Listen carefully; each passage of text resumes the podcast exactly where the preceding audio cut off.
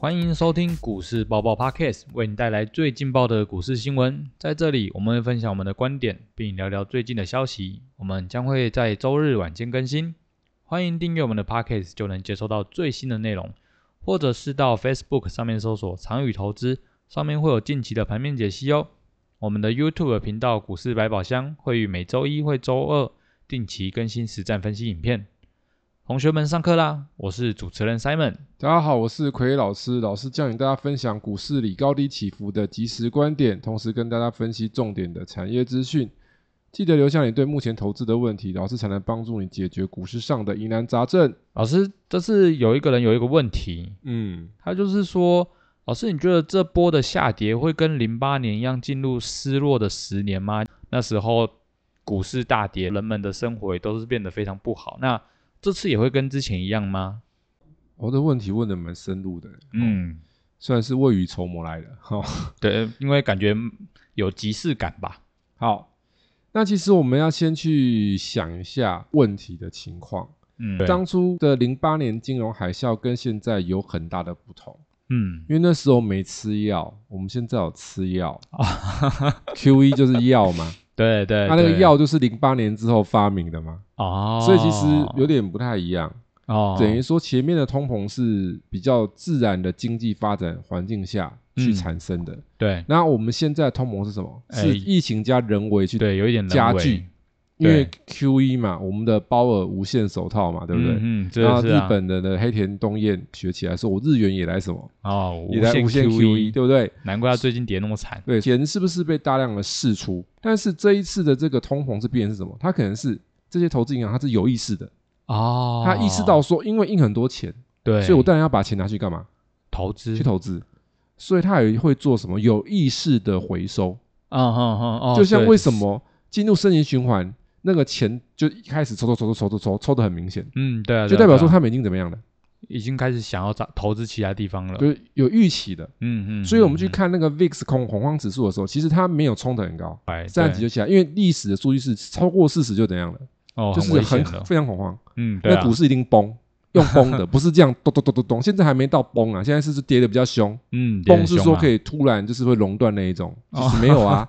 对，半年没有熔断，是有跌个四五趴，但是没有那个什么七八趴会熔断，那个就是很恐慌才会有，但并没有出现，就是有点恐慌又没什么，没有那么没那么恐慌，就是好像说，哎，好像有点恐怖，但其实我好像早知道了，所以这就是白犀牛的意思了，对，就是这样子。所以一般的人呢，就是被当韭菜割嘛，啊，他他完全不知道嘛，那其实投资银行自己怎样都知道，自己很知道的，对，所以当他自己知道的时候，这个市场机制会有一个好的调控，就是说他该卖的时候卖，嗯，然后他该干嘛？该买的时候，该接回来的时候，低接它就低接嘛。嗯，对。那那为什么之前会一直跌？就是他狂卖，他不敢干嘛？他不敢接，就是烫手山芋，懂吗？对对，就爆了嘛，金融海啸爆了嘛。然后我丢，你丢，他丢，大家都在丢，没有人要什么，没有人要买，没有人要接啊。对啊，对啊，这时候是不是就会崩盘？嗯嗯。但是目前的股市并不是这样，它就是我们之前一直提到那叫估值修正嗯，对，科技股涨太太多，它就是估值在修正、修正、修正、修正那些。所以，所以半导体为什么跌那么凶？它就在做估值修正嘛。嗯嗯。那当它修正到一个比较合理的情况的时候，这个资金就会怎样啊？会再回来，回来了啦。那这是正常情况下，除非有发生其他的事情，嗯，其他因素。对，所以目前你说会不会失落时间这一些，我倒没有看得那么惨。嗯嗯，我反而认为它会是正常的修正，但是它的修正不会是小的。嗯，对。那按照波浪嘛，三美知道嘛，你涨那么多，嗯，要回零点六一八啊，对，回六成呢，那也是修很多啊。所以如果回六成呢，我们用这种波浪的分析的角度去看美股，我们就看科技股好了。如果是要回六成的话，是整大段的六成哦，嗯，等于是从那个二零一八年哦，六一九零哦，科技股。大概就一万点嘛，对啊对啊对啊，一万点就要回什么？回六成，回六回六千点。嗯，对，就是六千。一万六减六千就是一万嘛，要 touch 到一万，目前还没 touch 到啊。对对对，现在是一万零多少？不算哦，是一万多一些哦，所以大概它到九多，嗯嗯，九多到一万，现在是有点贴近，对，但还没到。基本上正常的修正会落在一万点附近。现在是有接近，嗯，对对对，是这样子，所以目前看起来算是比较还在合理的范围内。当然六一八是正常啊，它可以超过啊，啊对，它它可以八零九，可以啊，修八千嘛，更弱势而已啊。对，修八千它就变要回到八千多点嗯，对对，去。我为什么会这样讲？说它没有到崩盘那么夸张，因为钱很多，它虽然收，但是还是很多钱膨胀的嘛。嗯嗯，因为金融市场嗯就是这样，你进去炒炒炒炒炒，钱是不是滚大滚大滚大滚大？对啊你收回去钱还是变多的啊、嗯，对啊对啊那啊，为什么会崩？就是钱没地方去嘛，嗯，大家都拼命卖嘛，对啊，是不是就崩了？对对，这时候其实有一些专家、经济学家其实已经提出一些看法了。嗯这个看法就是说，股市修正，房市持续。为什么？因为这次是人为造就出来的通膨，对，是人嘛，他是有思考的，他不是有意识，他不是因为市场的因素的，嗯他有想过的，嗯，所以他是不是要留退路？嗯，对，一定的。所以我从股市抽出来，债市也抽嘛，因为债市也不好啊，对啊，那个值域就一直往上跑啊，嗯大家一直债市也不看好，对不对？对啊，那钱那么多跑哪去？是不是要走个地方去？他如果都抽出来放在他的那个户头里面都不用，不可能啊！嗯不不可能通膨那么的严重，他一定要找地方去嘛。对啊，所以现在还有什么资产可以去？房市、房市嘛，不动产，不动产嘛，因为它是实质的嘛。嗯嗯嗯，所以你要知道，在古代里面最聪明的投资者，古代就有金融家啊，这样投资家是怎么样？他可以创造很多钱，然后最后再把钱变成什么？实体的东西，金银财宝。嗯，嗯古代嗯是不是金银财宝？对对对古代不是银票吗？对啊，啊，聪明的是不是会用过他一些手段方式？是不是收了很多东西？嗯，然后那些大爷那些什么员外什么之类的，他是收了很多银票，然后他他就会把它干嘛？兑换换成金银珠宝，金银财宝。对他不会让银票嘛？他不会留银票嘛？对啊，对不对银，票只是兑换的东西啊。嗯，所以其实到现在来，货币是不是兑换的东西？也是啊，是啊，它没有实质的价值啊。对，所以在通膨严重的情况下，如果这个钱要继续发挥它存在的价值，是不是就要把虚拟的东西换成什么？真实的东那西啊，那所以我问大家，请问虚拟货币割了韭菜，有没有人拿到钱？当然有啊，没有人先卖出去割，它怎么会崩？对啊，对不对？这叫、嗯这叫能量不面定律，这是物理嘛。在金融圈也是一模一样，钱不会不会消失的啊、嗯只会什么？转移？只会转移啊。对，所以他炒了那么多，那露娜币变那么多市值，然后那个比特币那么多市值，那从比特币从六万多美金变一万多美金，对不对？嗯跌了七成多，七十三趴嘛，七十四趴，七三七十趴。好，那请问那些钱有不见没有啊？你被割了一百块，就是有人赚了什么？赚了一百块啊？对啊，你买了吗？嗯，他卖了嘛？对，他转债给你了啊。对的，对啊，所以他卖在五百块嘛，那你嗯现在报到四百块啊？对啊，所以他赚走了一百块嘛，对，那你赔了一百块啊？是啊，金融市场不是这个游戏吗？那加密货币圈缩水那么严重，平均缩了六到七成，对不对？很多那钱跑哪里去了？其他人口袋里，那个以前的人叫兜里嘛啊，古代人说在兜里，对不对？对对对对，对兜里就是钱嘛。对啊，他他他会一直放着钱吗？不会啊，实质物品里面一般是不是黄金对啊，原物料？嗯但其实如嗯果我们去看黄金原物料，目前其实也没有啊，石油开始拉回来啊，黄金也是什么拉回的啊？拉回修整中，对，啊，这一年也是拉回的啊。对啊，那时候钱跑去哪里了？其他地方去的啊。没错，那还有什么地方可以容纳这么多钱？当然就是房地产啦，房房地产啊，嗯，对所以对，他可以做什么事情？来，Simon 老师跟你讲，他可以大量的购入不贷款的房地产，可不啊可以？哦，本金后就可以这样子干啦，啊，当然本金后啦。那就是可以啦，啊，为什么？因为升息循环是不是利息变高了？嗯，对，啊，这时候我是不是就不要跟银行借钱啊？嗯，我把我的钱拿去买啊房地，产啊。对，所以这时候就酝酿什么？下一个恐怖的东西，就是你觉得很高了，它还有什么？更高，还有更高。这是我目前嗅到，很少人讲这个，嗯，因为嗯这很超前的思维，已经走到那个两两年、三年后对，去的。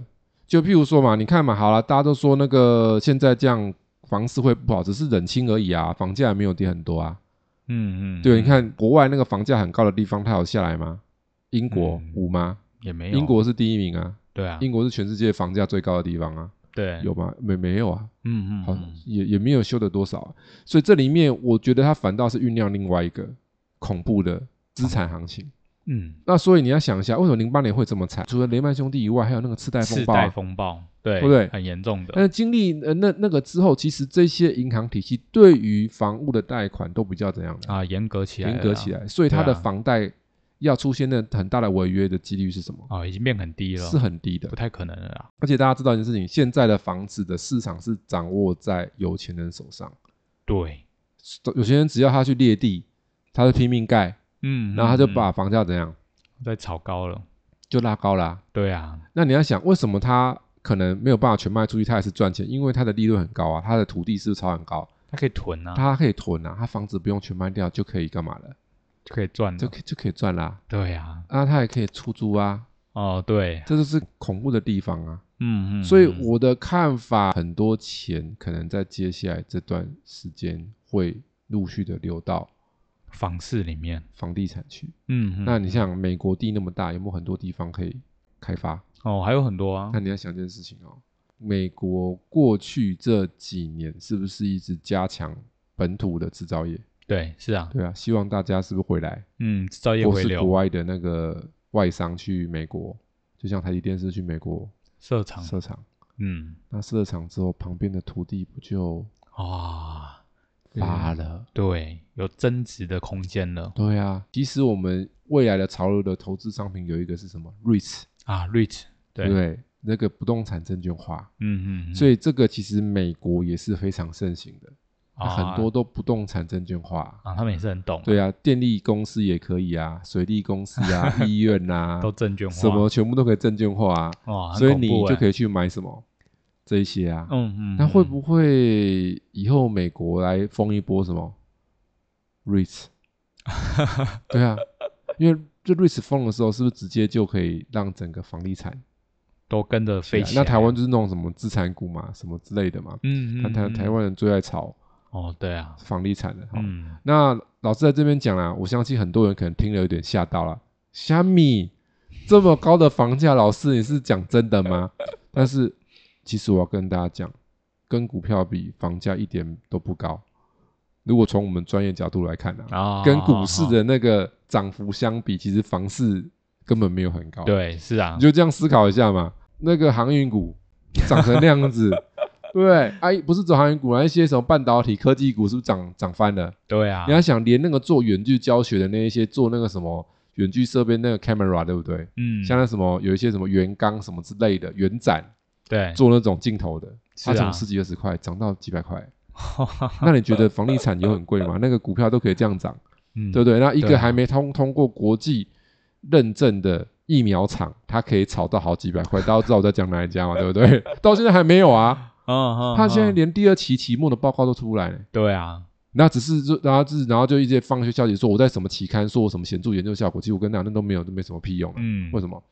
难道不能花点关系吗？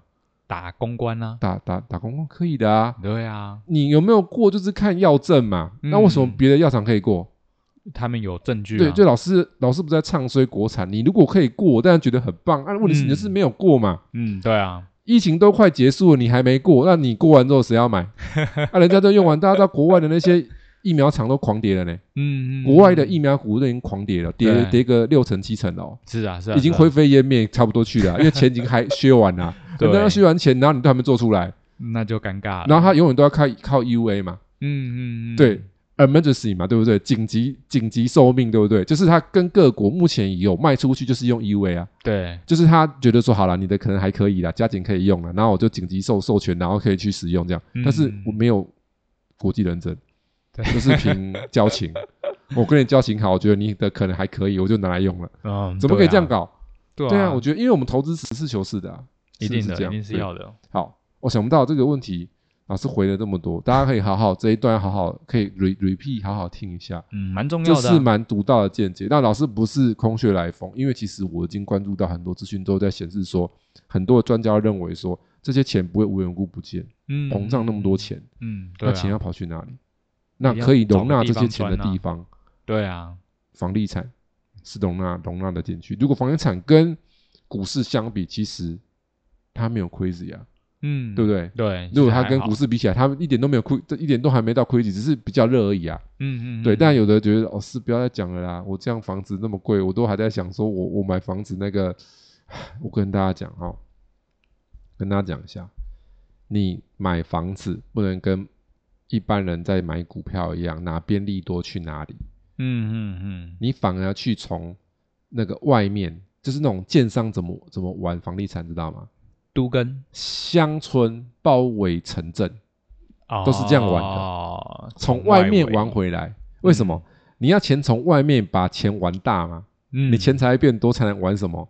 城镇嘛，，对，对乡村的地便宜嘛，是啊，跟着政府走嘛。对。他如果有关系，就会知道哪里可以从化嘛，就先去猎猎地嘛，农地就不小心变建地嘛，然后建地就开始盖房子嘛，就咚咚咚，是不是就起来了？对，就是他们都这样玩啊，所以反而你的思维要不一样。投资房地产有时候反而可能比较冷门的地方，但是它未来有什么啊，发展性，发展性的？因为其实我跟大家讲，一般买房子的人都不会看都市计划书，但是真的要看都市计划书。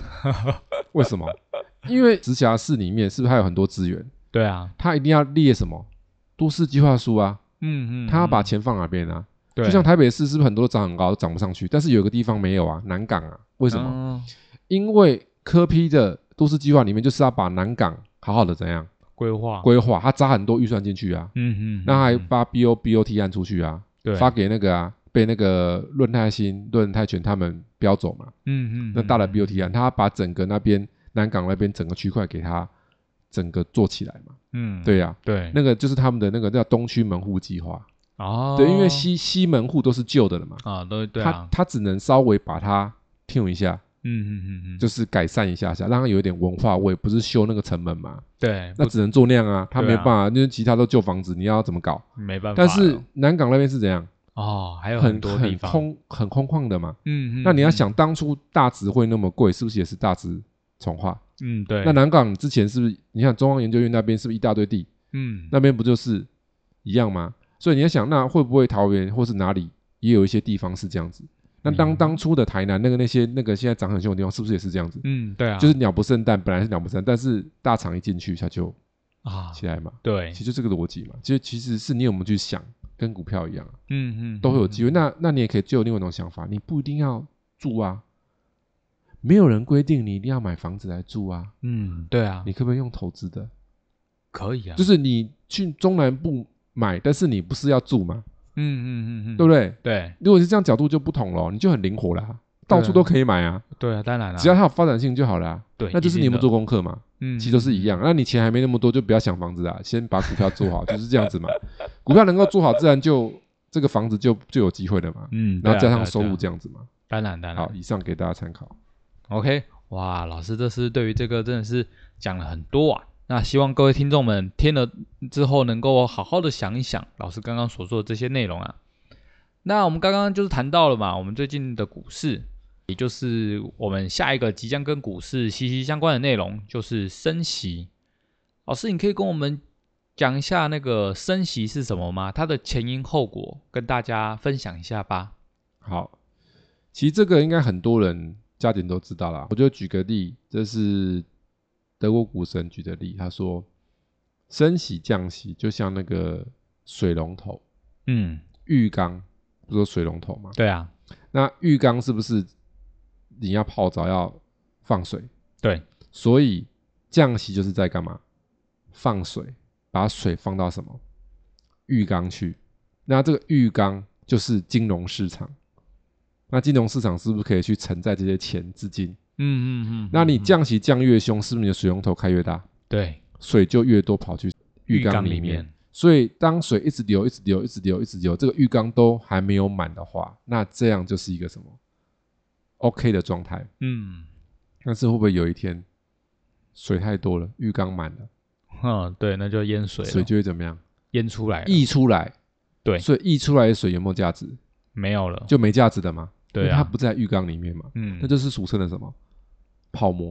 哦钱太多就泡沫。这样比喻有没有大家都很很很容易理解？嗯用浴缸去比，因为你你溢出去的水就没用了嘛。对对对，对对没有在浴缸里面嘛，这是德国嗯股神的比喻嘛，所以他多厉害，这么会写书，他比喻的很好啊。真的，所以这样是不是就很容易理解降息是在干嘛？所以就知道为什么之前那个市场上的资品种资产会涨那么凶，因为这些各个国家，尤其是美国，它是拼命的把水龙头怎样，好一直打开它，开好几个、啊，嗯，它不是开一个，它不止一个啊，拼命开啊。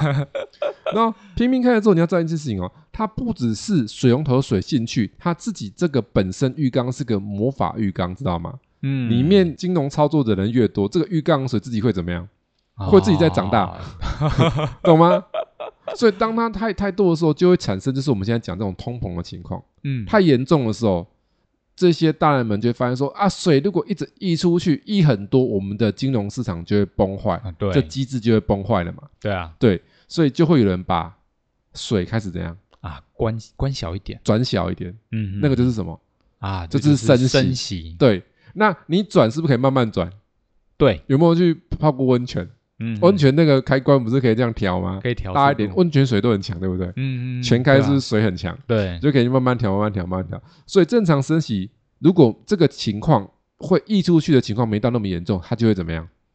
啊，可以慢慢慢慢转，对，让那个大的水慢慢、慢慢、慢慢、慢慢、慢慢的变小。对对，这样子影响就不会那么大。嗯嗯，你要想温和，想一件事情嘛，因为你这个水到浴缸里面，它会不会形成波澜？会啊，你水很大下去，走走走走走走走，那个水面是会波澜，嗯，对对不对？所以这时候你如果突然这样子从很多水这样缩起来，哇是不是突然水会供水就少很多？对，这种就会对市场产生很大的影响。就会很有感，本来那个泡汤泡得很开心啊，怎么没水不热了？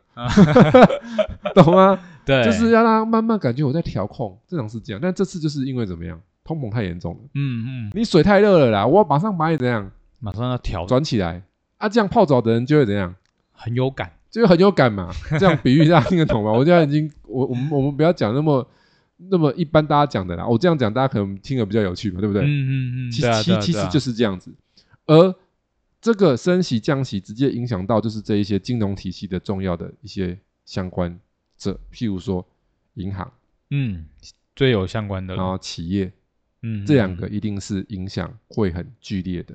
对，然后为什么这两个很剧烈？因为你要想，银行是不是金流往来很很大？嗯，大的嗯企业是不是金流往来一样很大？也很大，，好，那银行它是不是有存款放款的业务？对，那今天如果调调升基准利率的时候，是不是钱放银行的利率比较高了？嗯，然后你去跟嗯银行，借钱的利率也变高了，对啊，所以你就会觉得一般的人会比较想做什么事情？想借钱还存钱？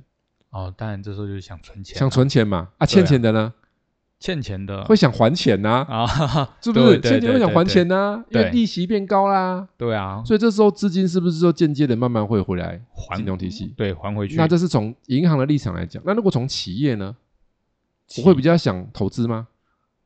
不不会会啊。啊，因为我投资一般不会全拿现金，我我都会跟银行干嘛？一点借钱，不是借一点呐，借很多点呐，啊，对对对，自己丢很多，然后银行也借很多啊，嗯嗯嗯，对借钱。两边一起来啊。对啊，好，那问题来了，今天我是企业，我如果现在升息，我的投资成本是不是增加？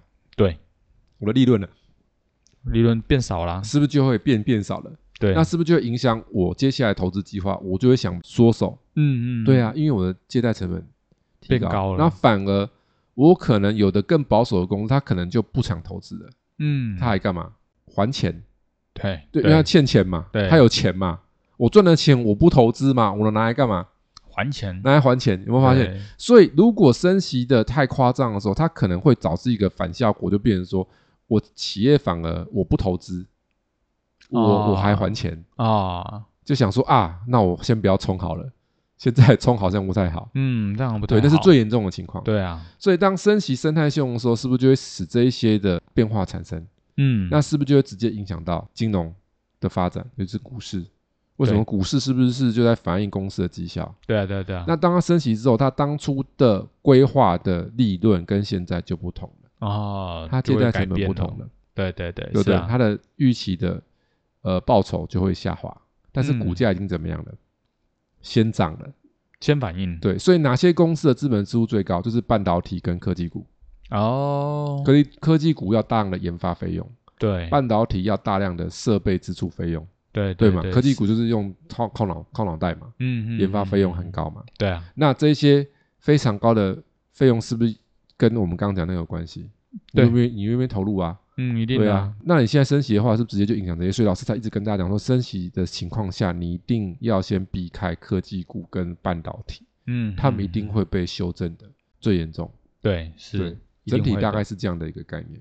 哎，老师，你大概讲一下那个升息一码那个利率调升会大概是几趴？好，我们的一码就是零点二五趴，哦，然后我们最近央行升半码嘛，半码，零点一二五帕嘛，嗯，所以你会嗯发现根本是猫抓痒啊。对，然后说会不会对房市产生很大影响？拜托你也才升半码，两次半码半码才一码啊，美国都升几码了，对不对？它一码两码三码这样子啊，好，嗯差一点是周杰伦的歌，不是有一部那个吗？一步两步三步四步，对，他一码两码三码这样，大家会变四码五码？不，应该不会啦，应该不可能啦。，对，他都其基本上是这样子嘛。对啊，他都呈现给我们说是半码的状况，所以就是说，我们现在央行调节利率并不是这么的严重，但是利率当然都有提升了，那热钱也当然都会滚到银行那边，那也就是说，股市的钱会被抽出来。老师你怎么看待？那其实这个大家应该听很多啦。其实，在刚刚升息的时候，大家都说金融股、金融股、金融股，对不对？嗯，对，因为基本上升息对于金融股单从升息来看是好的，嗯，单从，但是升息不会只有升息的效果，它还会有其他的效果。啊、一定的啊，好，我们先从升息来探讨。当然，为什么？因为基准利率提高了，对于银行的存放业务来讲，它是不是靠存户进来，我把钱放出去，嗯，那它会有倍数啊？就是我银行进来的钱一亿，出去的钱不会是一亿啊，那、不可能啊，它是好几倍的啊。嗯嗯，所以嗯当这个基准利率提高的时候，它能够收的利息是不是变多了？嗯对所以理论上它利润会增加，对，就是这种基本的业务。但是现代的金控公司，它的主业务很多都不是靠这个啊，那都是靠投？资啊，哦，是不是？对，尤其是寿险对的投资比重更高，更高，是，保护的钱来，我就是去投资嘛，嗯，不然我怎嗯么以后给你保障的那个钱，我的那个以后的理赔金怎么来？对嘛？所以那那你要想件事情哦，当升息的时候，是钱会从市场上开始抽，对股市第一个就是不是会被影响。对啊，那这一些金控公司的金融资产呢，就会怎么样？金融资产的价格就会缩水啊。为什么呢？跟着缩水呢？啊，股市下去了啊，资金抽出来，价钱就下去啦、哦，那金融资产的价钱，钱是不是就下去了？嗯嗯嗯嗯，所以这时候它是不是怎么样？这个就很像什么，知道吗？那个就是我们散户有时候空空赚了股利，赔了价差。啊。对，赚了升息，赔了嗯投资，到底哪个孰重哪个孰轻？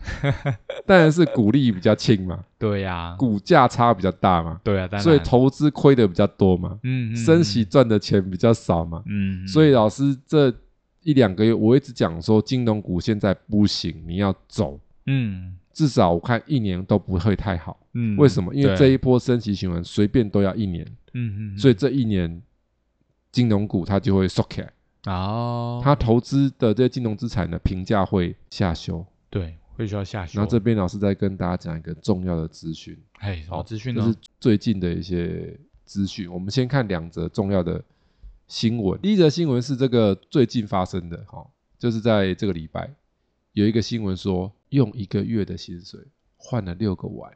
哎，什么意思呢好，？大家已经觉得哈，下面挖沟是不是一个月的薪水换了六六个碗？对啊，好，那这一个文章是什么呢？它是一个开发金的毕业文。开发金也可能发毕业文啊，上面应该知道什么是毕业文嘛，就是从股市毕业的嘛，啊对不啊，对对对我惨赔我就毕业出场了。对，就不管不管股市了，那为什么呢？会有这个开发金的毕业文呢？因为呢，当初这个开发金它有发那个纪念品，嗯股东会纪念品，叫做故宫碗，嗯还不错啊，对，听起来是很有文艺气质，对不对嗯？对啊，对就啊，当初的开发金是二十来块嘛，二十出头块，对，是不是两万？刚好是一什么基本工资少一点，嗯，是不是一个月的什么？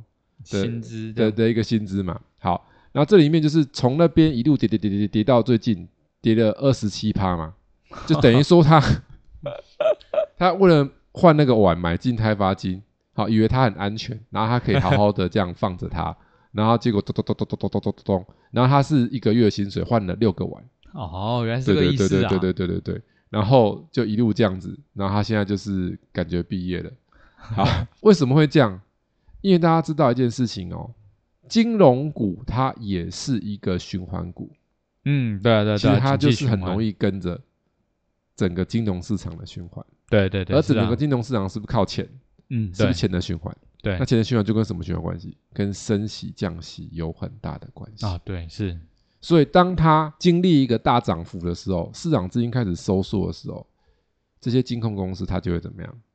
就会缩起来啊。也会跟着缩所以反而不是古代的做法。古代做法是什么？是升息对金融股好，降息对金融股不好。嗯，那是古代啦嗯，嗯嗯，就几十年前那个叫古代啦。哦，对对，不是那个几百年前了。啊 然后近代因为发明了这种量化宽松嘛，嗯嗯，它已经变成走样了，是怎样？啊已经不因为我金控公司的投资比重普遍越来越高嘛，对啊，在这个时代通膨越来越严重的时代，你钱不投资是不是就很惨？嗯会死啊，所以我金金控公司或是寿险公司，它的投资比重是不是越来越高？所以这时候它反而颠倒了，就是我降息，金融股才会涨，哦一升息怎？样？一升漏息就收起来。对对对，哎，三本去看是不是这样子？嗯嗯，是不是？前年开始用力 QE 之后，隔半年之后，是不是资金开始撒进去市场，对，慢慢很多东西都涨起来了，金融对是啊股就怎样，也都飞涨起来了，就一路上去啦。嗯，所以它现在是变成是降息才会涨哦，嗯嗯，嗯升息就嗯这样升息就掉就下来。那现在四年循环怎么可以玩金融股？不行啊，这是第一个点，这是已经时代不同了。嗯，你不能用旧思维看。然后还有另外一个新闻，大家来看哦，这个更恐怖哦。然后这个 title 写什么知道吗？他说保单可能变壁纸。他说一张表看二十一家寿险公司，哪几家濒临破产边缘？哇，蛮抬严重的，抬头好耸动啊！嗯，破产呢。破产边缘，这边的新闻呢，它的内容是这样子的：根据随着美国联准会启动升息循环，引发全球金融资产价格回档。根据金管会公布，到今年四月底止，台湾整体寿险业净值蒸发超过一兆元，从二点七兆元跌到剩一点六九兆元，减幅达到了近四成。整体产业净值比只剩约五点五 percent，距离法定的三 percent 已经不算太远了。来我们整理一下。他说寿险业的净值蒸发一兆元，从二点七兆蒸发到一点六九兆，减幅是四成。四成呢，很多、整欸。体的产业净值比只剩下五点五 percent，就是净值啊，他嗯丢进去的钱，跟他现在账上的啦，对，就你可以把它想成说，我本来有一百亿，那现在有一百零五点五亿的那个逻辑，嗯，好，那就净值嘛，就公司不是有净值吗？账上多少钱？账上每股净值是一百块，但是嗯我现在股价是两百块，这叫股净比嘛。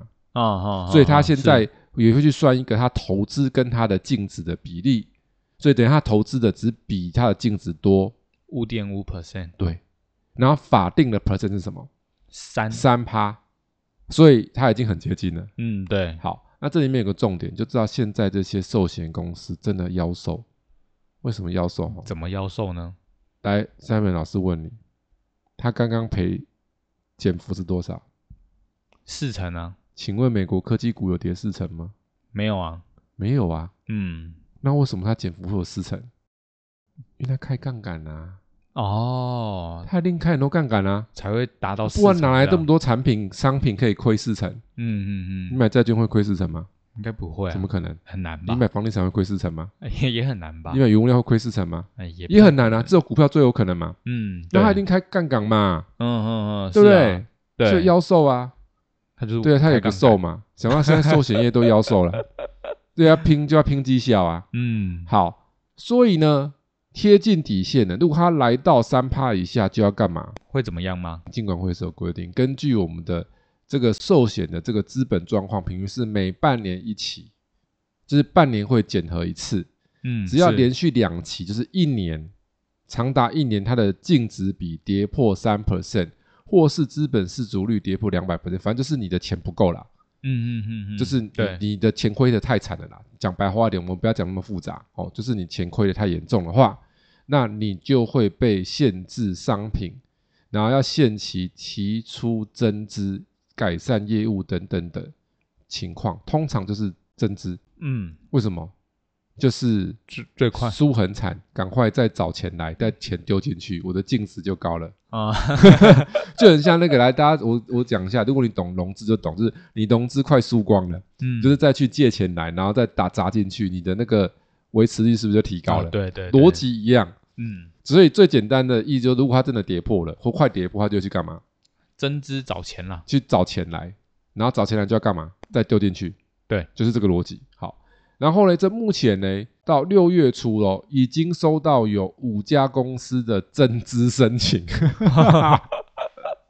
已经有五家，但他们已经知道自己是黑名单了，这么多，就是我我已经挂了。好，为什么？刚我们刚刚讲的是平均哦，嗯，三位你有注意吗？对对，有整有体五点五趴，不代表每一家都达标哦。嗯嗯嗯，以之前老师就讲过，有一家那个三商美邦人寿是不是在里面？对啊，它是最糟糕的，嗯，因为它是啊。狂套，哇，对他狂疯狂套牢，就是最近跌很惨都被他买到，之前国巨一千多块杀下来被他被他弄到这样子，很多都被他弄到这样。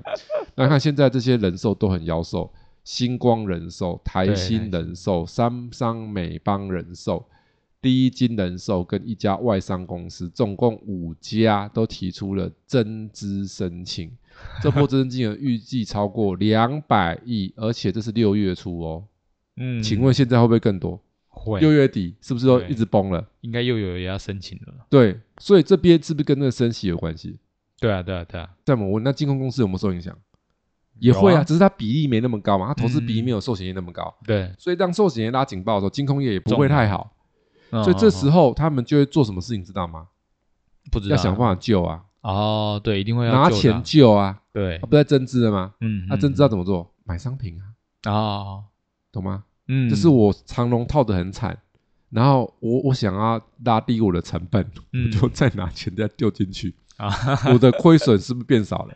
对，对本来对亏三十趴嘛，啊，我再买这样下去是不是变亏十五趴？嗯，对，对啊，不是这样子吗？对啊，就对。变你的报酬率变负十五趴，对不对？嗯嗯，是不是会变这样子？是这逻辑不是相同吗？对啊，对啊，对啊，所以从这边来看，就知道一件事情哦，金融股是大雷啊，嗯，尤其是寿险是大雷，很危险的啊，很雷哦。嗯嗯嗯，你这一年真千万不要碰哦，那你不要在那边傻傻在那边存股，会变什么？会变另外一个股哦。不是有人说存股是存另外那个骨骨头的骨吗？哦，对啊，呃这边没有听过吗？没有，我没有听过，真的还是假的嗯，真的，存股存股傻傻分不清楚啊，我只有就听过同。同样音不一样字啊。那哦这里面就是这种人寿的最危险，因为人寿这种的投资比例都非常高，嗯，因为它是人身保障的。那对产险又不一样，产险他们就是会通常很多钱会去做再保险。我我们上次讲过了嘛有有有，产险公司它是保东西嘛，它有个价值在嘛，嗯，所以我为那个风险，我是不是会去买再保险？所以它的投资比重没有这种人寿公司高。嗯嗯，人寿公司的投资比重都非常非常高，所以从这边大家可以发现，这是不是一个很危险的一个情况？但是有坏就有好，三们有没有嗅到什么好的东西？不知道哎，还没有嗅到。好，那老师又要来发挥福尔摩斯的精神，抽丝剥茧。其实我这样一看，可能一般人看这个新闻都没有嗅到什么，对啊，我已经嗅到了。嗯，是什么呢？这些寿险业是不是六月初就已经这么多家了？对，接下来是不是会更多？是啊，是不是好几百亿资金，甚至千亿资金会增资？对，那增资之后是不是要去买商品？那这些台湾的寿险公司一般会现在情况下，他当然会想买国内的啊，嗯嗯，嗯，稳的嘛。对，那稳的标的里面，你要又有利润啊。嗯，你你是不是啊？那稳的是债券，那债券那利润很低啊，对啊，股票利润比较高啊，对啊，对不对？那那他是不是要保维持它的净值？他一定是买稳定的商品，嗯嗯，不会是这样买那种短期性的嘛？嗯，嗯嗯，那所以他会买什么样类型的股票？嗯投机股、龙头股，还是那种很稳定的高值利率股、稳定的高值利率的股，值利率型的股票？嗯，然后产业要稳定，对，稳定，对不对？所以在这个情况下，其实三美应该知道，我们一直强调，今年应该会是科技股的年，还是内需的？内需的，因为内需股其实有的它被这个通膨弄得压力很大，哦，对不对？对啊，对啊成本大幅提高，嗯，它只要不是上游的都很惨，对，因为上游的它是不是直接它可以这样子转嫁出去，对不对？嗯嗯，它甚至至它有很多库存，它可以赚赚一手嘛。对啊，但是中下游是不是就背黑锅？对就没办法，对，没办法转嫁啊，我就苦哈哈。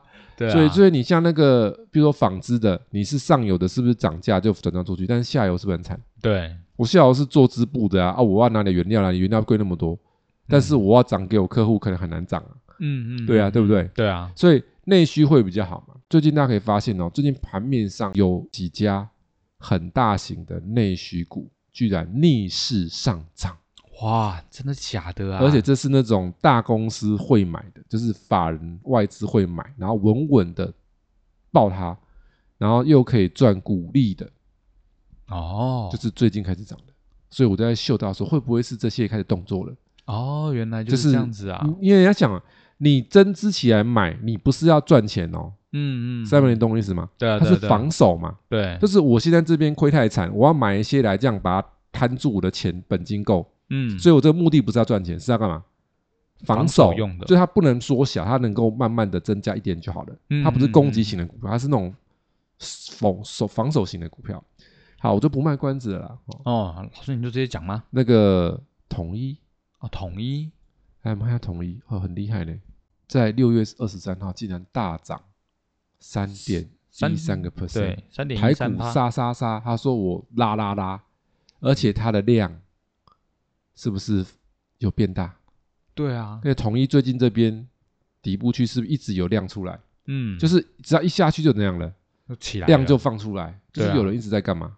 买它，低阶嘛，对对，对。而且它的量是蛮大的。嗯，那我们再看林怀讲它的关系企业。关系企业就是统一超嘛。统，一超，嗯，，好，那我们看统一超，最近是不是也是撑在这附近？哎，真的哎，对啊，统一超也是大股啊，对啊，所以这些是不是内需型的龙头？嗯，但是股价是。是不是压很低？对啊，是啊，都没什么表现，嗯，但是是不是至少稳稳的，不会跌，可以领股利？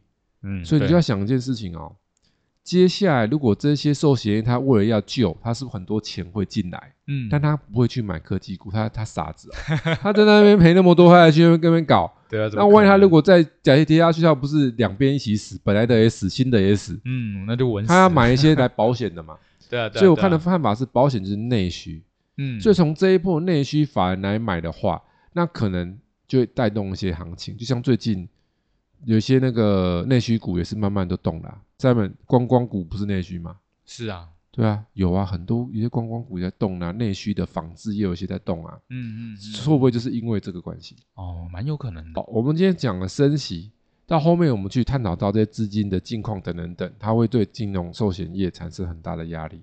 但是他们会找一些方法嘛，他说要嗯。去增资，那钱来是不是要去买东西？对，那一高值率、值利率还不错、稳定型的防守型的股票，可能就是会它的啊，买分的标的。所以当这些法人开始去买这些标的的时候，是不是市场资金就开始发现说，哦，原来这些怎样？哦，好像不错，还不错诶。对啊，那不是只有这个啊，像那个什么九九零四啊，宝城最近也没有跌啊，嗯，它是不是前面也有量出来？对啊，不是就是因为有一些资金在这边，对，是，所以慢慢的，当市场资金慢慢 parking 到这些之后，会不会这个火就开始烧内需呢？嗯，感觉是蛮有可能的，因为内需股其实很多还蛮低的，嗯内内需股很多都还在地上这样滚滚滚滚滚滚滚滚嘛。以上是我的观点，提供给大家做一些参考。好了，那我们今天就差不多讲到这边啦。感谢 KY 老师今天与我们分享的这些资讯。同学们，如果有什么想要了解的投资相关的主题内容，欢迎到 Apple Podcast 或者 Sound On App 上面留言，或参考我们的资讯栏里的联络方式，跟我们一起讨论。如果喜欢我们频道内容的同学们，记得按下订阅以及分享。我们下次再见喽，我们下次股市报告见喽，大家拜拜。拜拜。